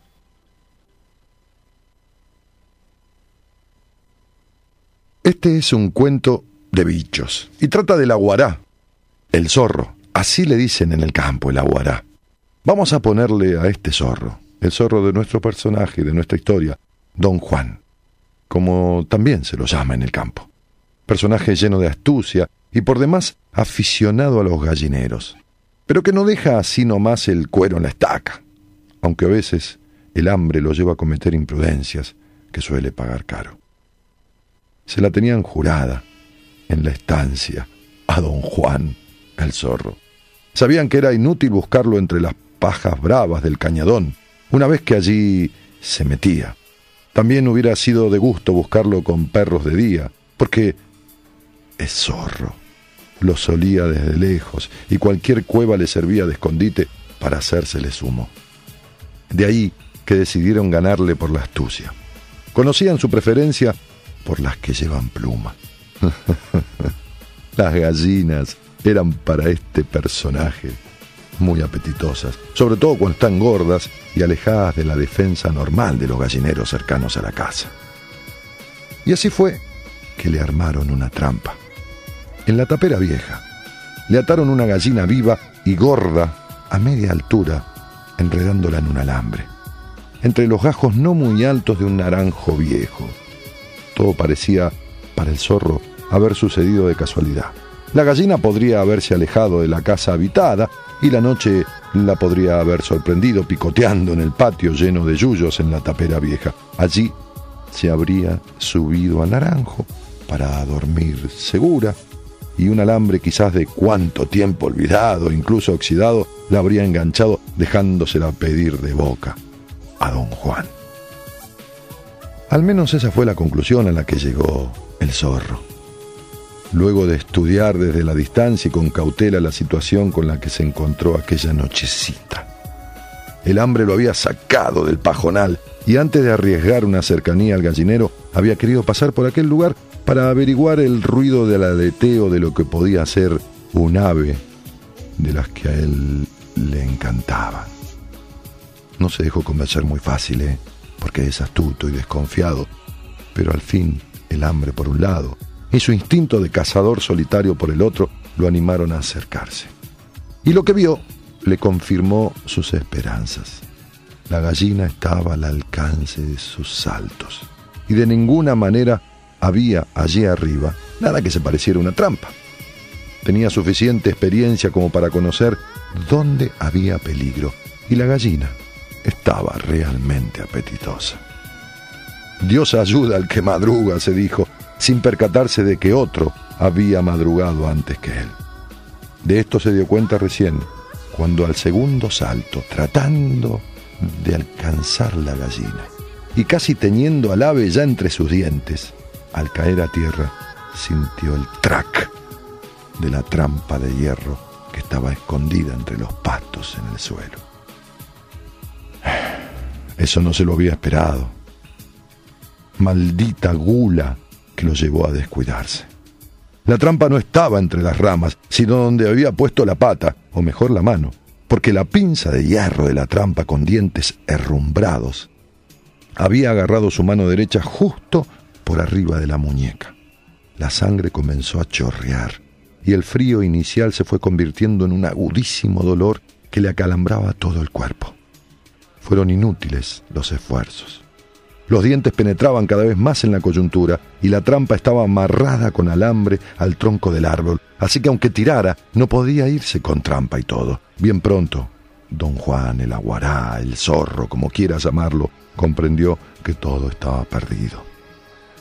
De allí no se soltaría, ni podría llevarse aquella maldita trampa a su cueva. Luego de una noche de dolores tremendos, llegaría la madrugada, y con ella el peón recorriendo al trotecito de su caballo zaino.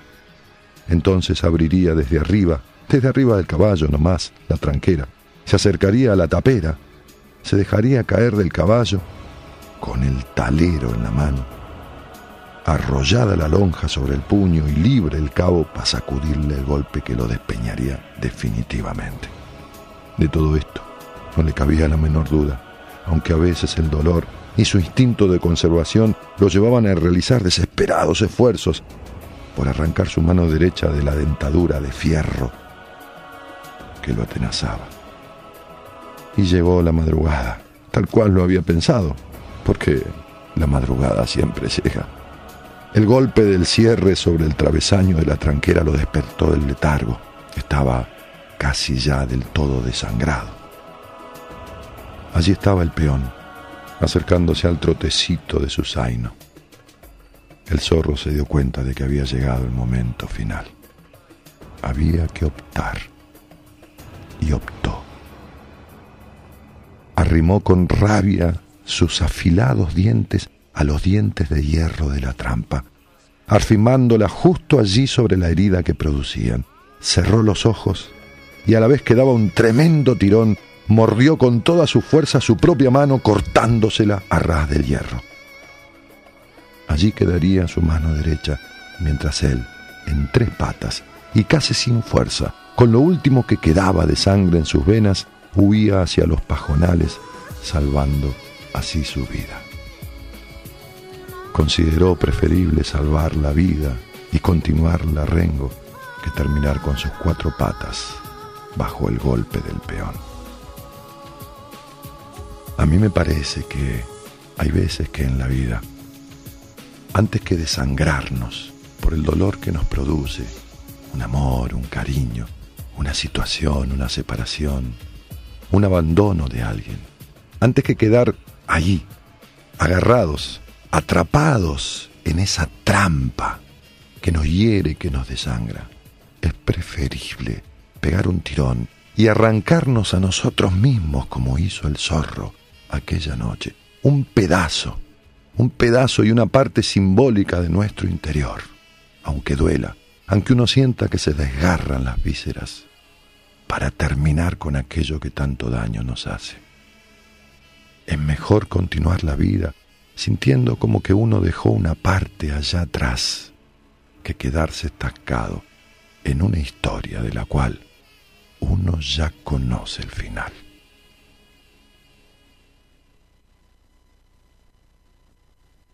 Hay personas que buscan la perfección en el otro, creyendo que esto existe, y esperando y esperando y yendo de persona en persona, creyendo que alguna vez llegará el perfecto o la perfecta para armar una pareja perfecta, que tenga casa perfecta con hijos perfectos y perfecto perro y perfecta vida y perfecta muerte.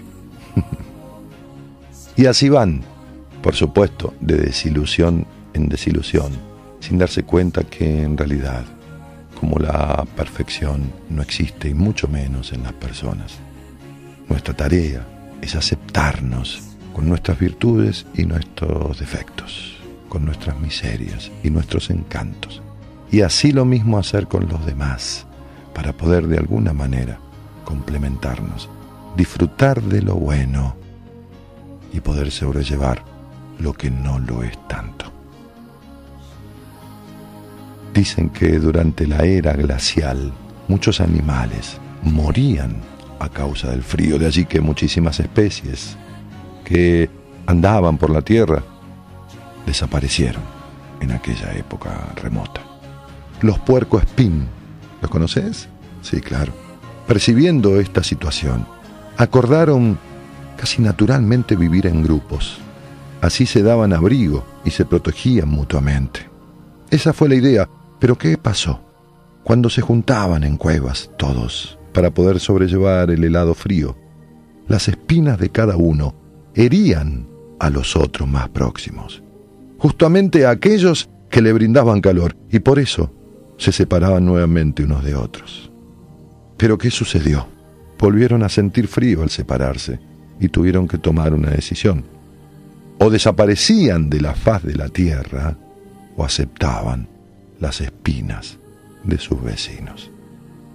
Con sabiduría, claro, porque los animales la tienen a veces muchísimo más que nosotros, decidieron volver y vivir juntos.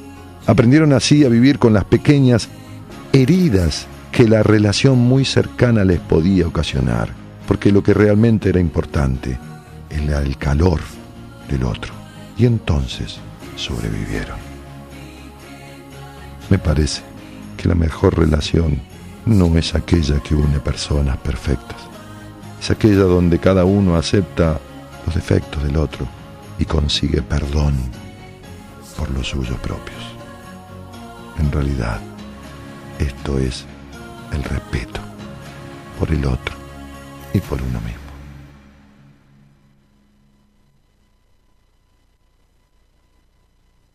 A veces vamos por la vida como si fuéramos a vivir toda la vida, no toda nuestra vida, sino toda la vida como si fuésemos realmente eternos. Y con cierta omnipotencia, aunque no nos demos cuenta de ella, dejamos para más adelante este, las cosas que deseamos, las que añoramos, las que soñamos. Postergamos nuestros sueños por los sueños de los otros, postergamos nuestros deseos por los deseos de los otros, postergamos nuestras ilusiones. A veces no hacemos nada por nosotros mismos porque necesitamos contentar a los demás.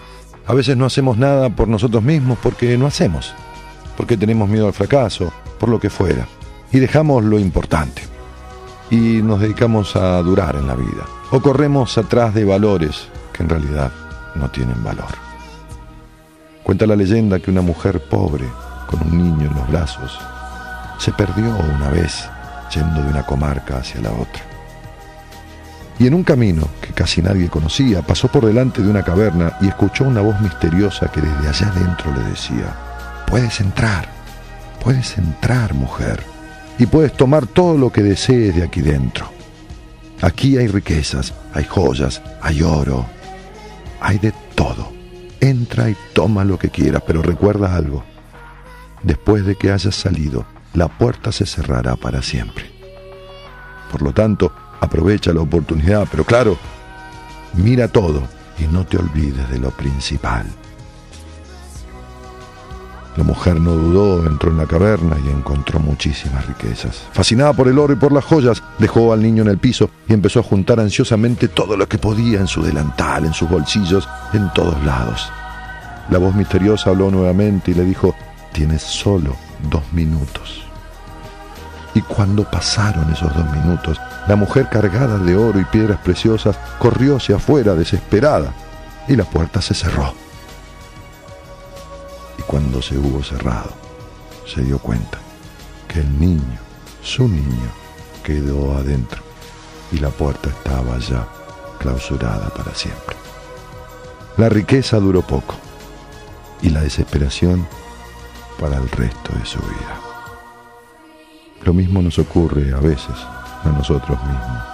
Tenemos muchos, muchísimos años, mucho tiempo para vivir en este mundo poder tomar todas las riquezas y todas las cosas para disfrutar que este mundo tiene. Y en realidad no nos animamos a hacerlo. Y cuando no disfrutamos, y cuando no reímos, y cuando no lloramos, cuando no nos expresamos, hay un niño que es en realidad lo principal que tenemos en el fondo de nuestro corazón, que queda encerrado para siempre. Y entonces matamos la ilusión, matamos la sonrisa matamos los sueños, matamos al niño. Qué cosa extraña que es el hombre. Nacer no pide, vivir no sabe y morir no quiere.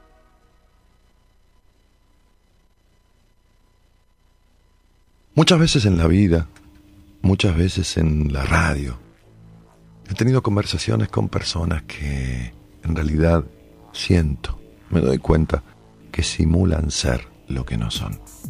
Hay gente que trabaja de divertir a los otros. Hay gente que trabaja de hacer reír a los demás. Pero no porque este sea un trabajo, no, no, no son cómicos, no, no, tampoco payasos. Se toman el trabajo de divertir a los otros. Se toman el trabajo de estar siempre bien. Siempre bien para todo el mundo, claro, menos para ellos mismos. Y cuando llegan a su cuarto, cuando los encuentra la noche, entonces sienten la soledad, la soledad que lastima, no la soledad que regocija, la tristeza por no ser como son, por no mostrarse como sienten. Hay personas que con tal de tener el cariño de los otros, hacen cualquier cosa, cualquier cosa, hasta dejar de ser ellas mismas. Hay una historia hay una historia en verso, en poesía, que cuenta algo parecido a lo que le sucede a mucha gente. Viendo a Garrick, actor de la Inglaterra, el pueblo al aplaudirlo le decía, Eres el más gracioso de la tierra y más feliz, y el cómico reía. Víctima del estrés, los altos lores, en sus noches más negras y pesadas, iban a ver al rey de los actores y cambiaban aquel estrés por carcajadas. Una vez ante un médico famoso llegó un hombre de mirar sombrío. Sufro, le dijo, un mal tan espantoso como esta palidez del rostro mío. Nada me causa encanto ni atractivo, no me importan mi nombre ni mi suerte. En un eterno dolor muriendo vivo y es mi única pasión la de la muerte.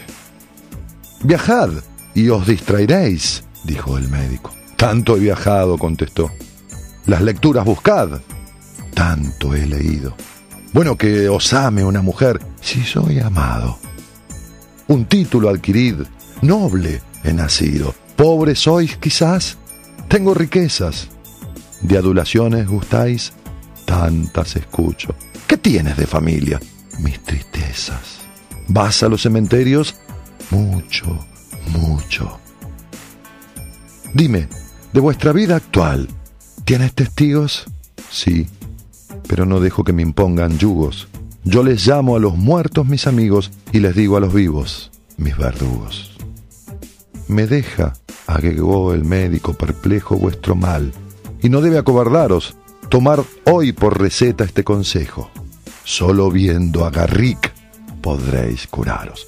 ¿A Garrick? Sí, a Garrick, hombre, la más remisa y austera sociedad lo busca ansiosa. Todo aquel que lo ve muere de risa. Tiene una gracia artística asombrosa. Y a mí me hará reír, doctor. Oh, sí, os lo juro. Él sí, nada más que él. Pero, ¿qué es ese rostro? ¿Qué os inquieta? Así, dijo el enfermo, no me curo. Yo soy Garrick. Cambiadme la receta. ¿Cuántos hay, cansados de la vida, enfermos de pesar, muertos de tedio, que hacen reír como el actor suicida sin encontrar para su mal remedio. Hay cuántas veces al reír se llora, nadie en lo alegre de la risa fíe. Porque en los seres que el dolor devora, el alma llora cuando el rostro ríe. Si se muere la fe y huye la calma, si solo abrojos nuestra planta pisa, lanza a la faz la tempestad del alma un relámpago triste, la sonrisa. Y así, el carnaval del mundo engaña tanto que las vidas son breves mascaradas. Aquí aprendemos a reír con llantos y también a llorar con carcajadas.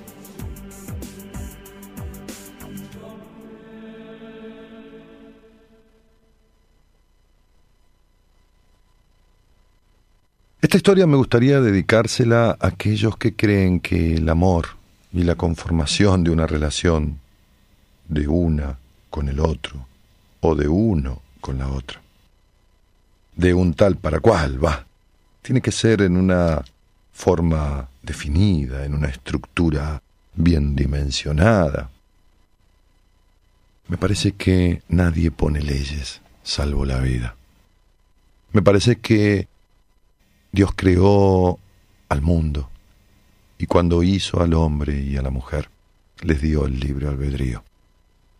Me parece que nadie debe aceptar las normas de nadie, sobre todo cuando de sentimientos se trata. Y cuando uno quiere al otro y el otro lo quiere a uno, cuando ambos se desean, cuando ambos se aman, pues los códigos que establezcan para estar juntos se convierten en ley. El amor no tiene leyes. Los amantes escriben sus propias leyes para amar. Cuando el sol y la luna se encontraron por primera vez, esto ocurrió en los comienzos de los comienzos, de los principios de todo. Se vieron, se apasionaron perdidamente y a partir de ahí comenzaron a vivir un gran amor. Sucede que el mundo aún no existía y una buena vez, un buen día, Dios decidió crearlo. Les dio entonces un toque final, el brillo. Quedó decidido también que el sol iluminaría el día y que la luna iluminaría la noche.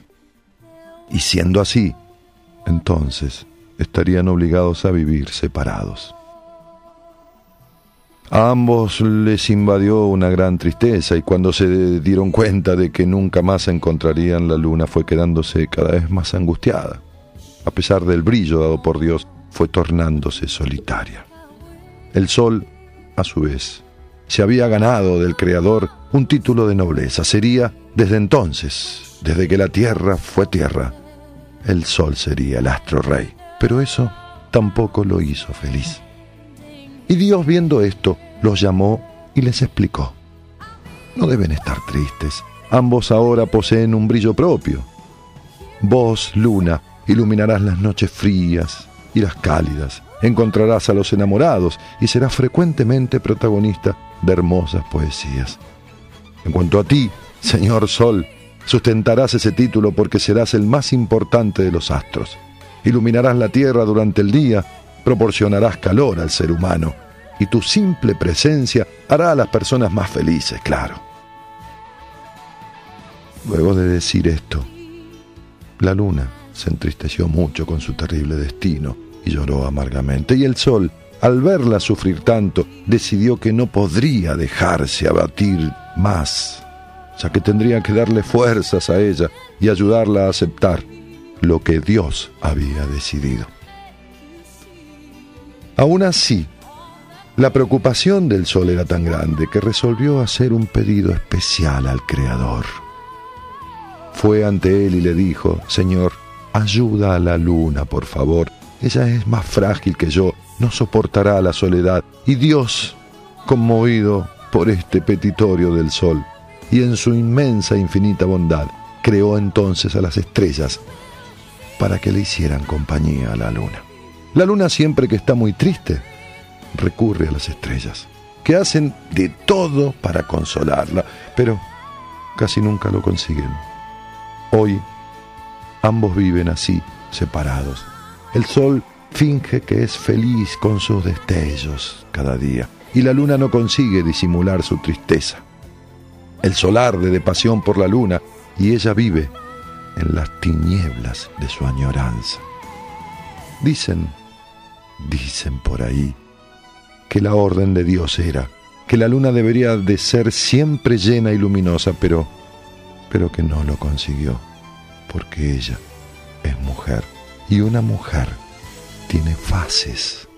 Cuando es feliz consigue estar llena, plena, grande, pero cuando es infeliz es menguante y cuando es menguante ni siquiera es posible apreciar su brillo.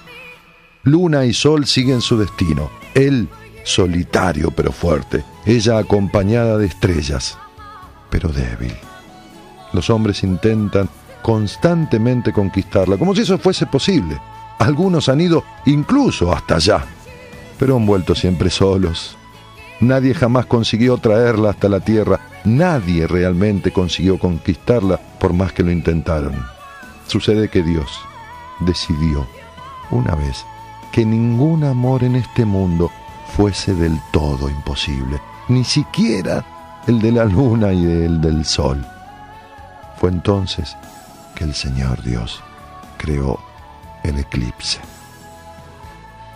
Y desde allí, hoy luna y sol viven esperando ese instante, esos raros momentos que le fueron concedidos por Dios y que tanto cuesta que sucedan.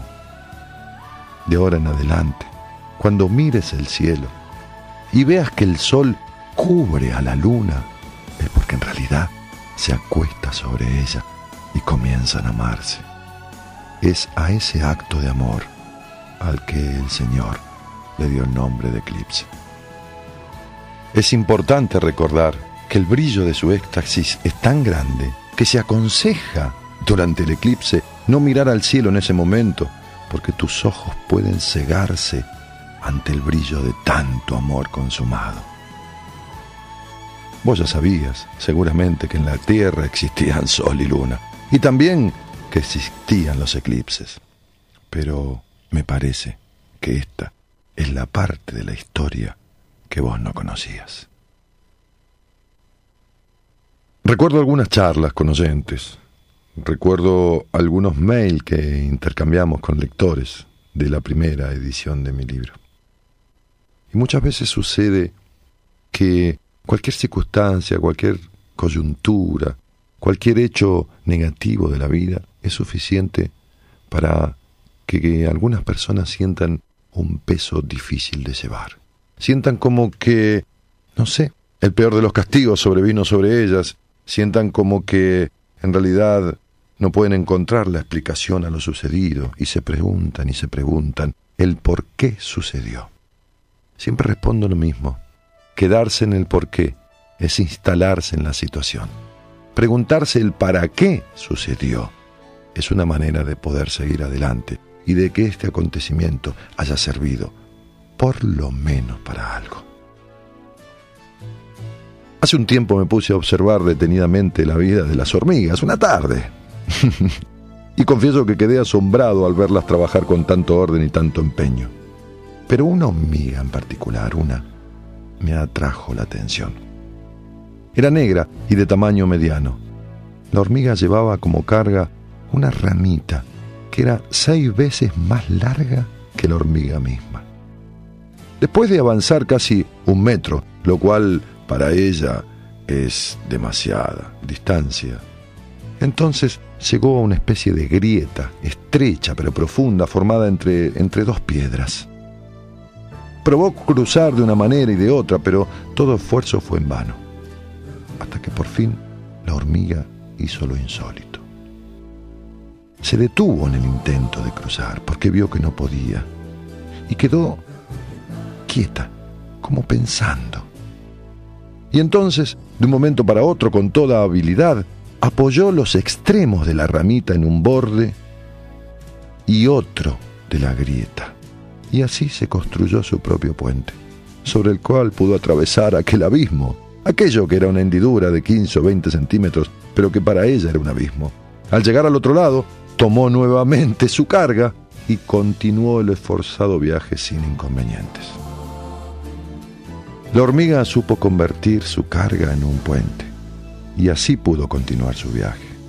De no haber tenido esa carga, que bien pesada era para ella, no habría podido avanzar en su camino. ¿Entendés? ¿Entendés a lo que me refiero ahora? ¿Cuántas veces nos quejamos por los problemas, las cargas y las pruebas que debemos soportar? Pero sin darnos cuenta, esas mismas cargas, esas mismas pruebas, esos mismos problemas, bien tomados, bien utilizados, pueden convertirse en puentes y peldaños que nos ayuden a cruzar del otro lado. No te quedes en el por qué suceden las cosas. Trata de descubrir el para qué y podrás cruzar hacia el otro lado.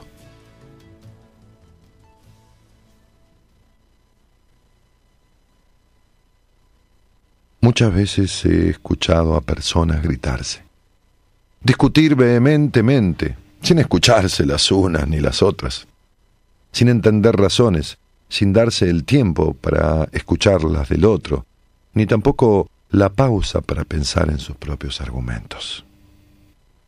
Un día, un sabio maestro de un monasterio preguntó a sus discípulos lo siguiente. ¿Por qué la gente se grita cuando están enojados?